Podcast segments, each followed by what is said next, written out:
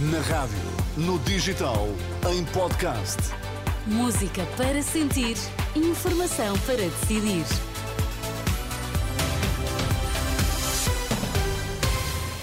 Notícias para ouvir agora na Renascença. Começamos pelos títulos em destaque nesta edição das duas. Boa noite. Músicos e artistas do Centro Comercial Stop no Porto manifestam-se esta terça-feira.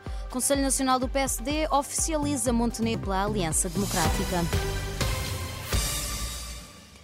Músicos e artistas do Centro Comercial Stop, no Porto, vão manifestar-se esta terça-feira a partir da Junta dos Proprietários. A iniciativa coincide com a reunião anual da Assembleia de Condomínio, que vai deliberar sobre uma nova administração. A Renascença Mafalda Ribeiro, uma das mentoras da manifestação, diz que um dos objetivos é conseguir a participação da comunidade de músicos e artistas na administração do edifício, mas há outras preocupações relacionadas com o horário de funcionamento.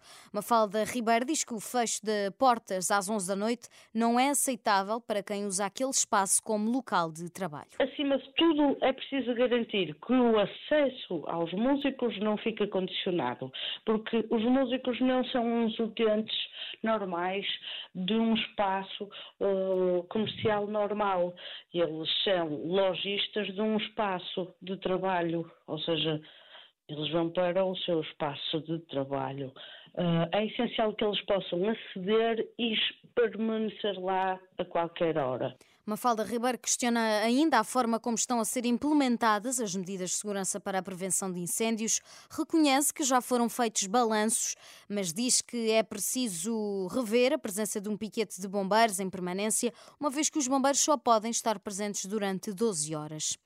Os comboios podem voltar a parar em março. Em causa está uma nova greve dos trabalhadores da infraestruturas de Portugal que ameaçam parar por tempo indeterminado. A Associação Sindical dos Profissionais do Comando e Controlo Ferroviário lamenta que se mantenha a falta de condições de trabalho e promete fazer uma greve sem fim à vista a partir de março.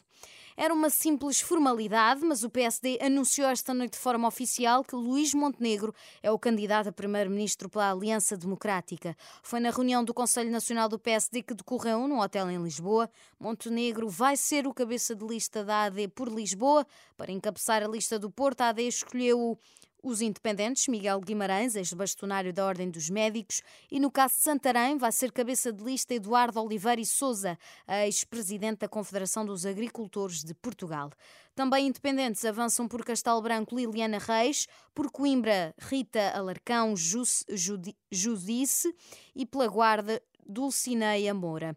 Em Braga lidera Hugo Soares, em Viseu Leitão Amaro, em Faro Miguel Pinteluz, em Viana do Castelo José Pedro Aguiar Branco e em Setúbal Teresa Moraes.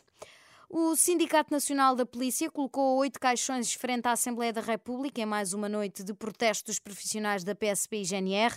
Armando Ferreira, do Sindicato Nacional da Polícia, explica que cada um dos oito caixões simboliza um ano de governação do Partido Socialista e critica o desinvestimento do setor de segurança pública. Foram oito anos em que tivemos um governo que pela primeira vez conseguiu fazer com que as pessoas não quisessem ser polícias. Nós estamos sempre com a esperança de que as coisas possam mudar e que seja corrigido o erro que foi cometido ao se esquecer os profissionais da Polícia de Segurança Pública e os militares da Guarda Nacional Republicana relativamente à atribuição de um suplemento de missão à semelhança do que foi atribuído, e muito bem, aos nossos colegas da Polícia Judiciária. Portanto, nós esperamos que esse erro seja rapidamente corrigido, independentemente de estarmos perante um governo em funções, nós consideramos, e já vários especialistas constitucionalistas vieram também dizer, que o Governo tem todos os poderes legítimos para resolver este problema ainda durante o seu mandato.